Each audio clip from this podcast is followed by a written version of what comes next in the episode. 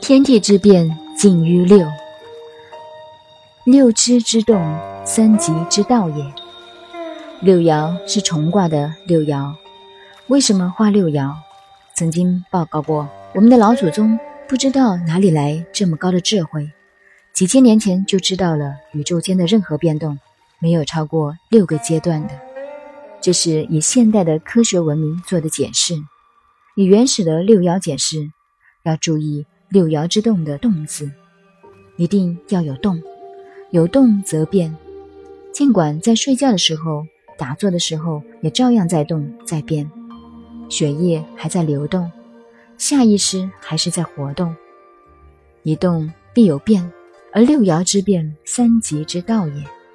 三极为天地人，三极也有阴阳，天有阴阳，地有阴阳。人也有阴阳，为什么要用六爻？孔子的解释：三极之道也。这个道不是修道道，而是法则的意思。所以八卦要有六爻，是天地人三极阴阳变化的法则。下面我们就可以看出来这个观念：易中的卦象，大部分是从象数里来的，是科学的。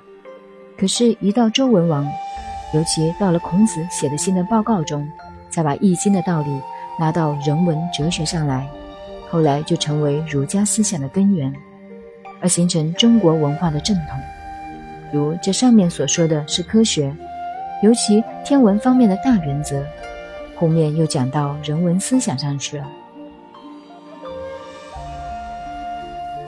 您好，您现在收听的是。南怀瑾先生的《易经杂说》，我是播音静静九 A，微信公众号 FM 幺八八四八，谢谢您的收听，再见。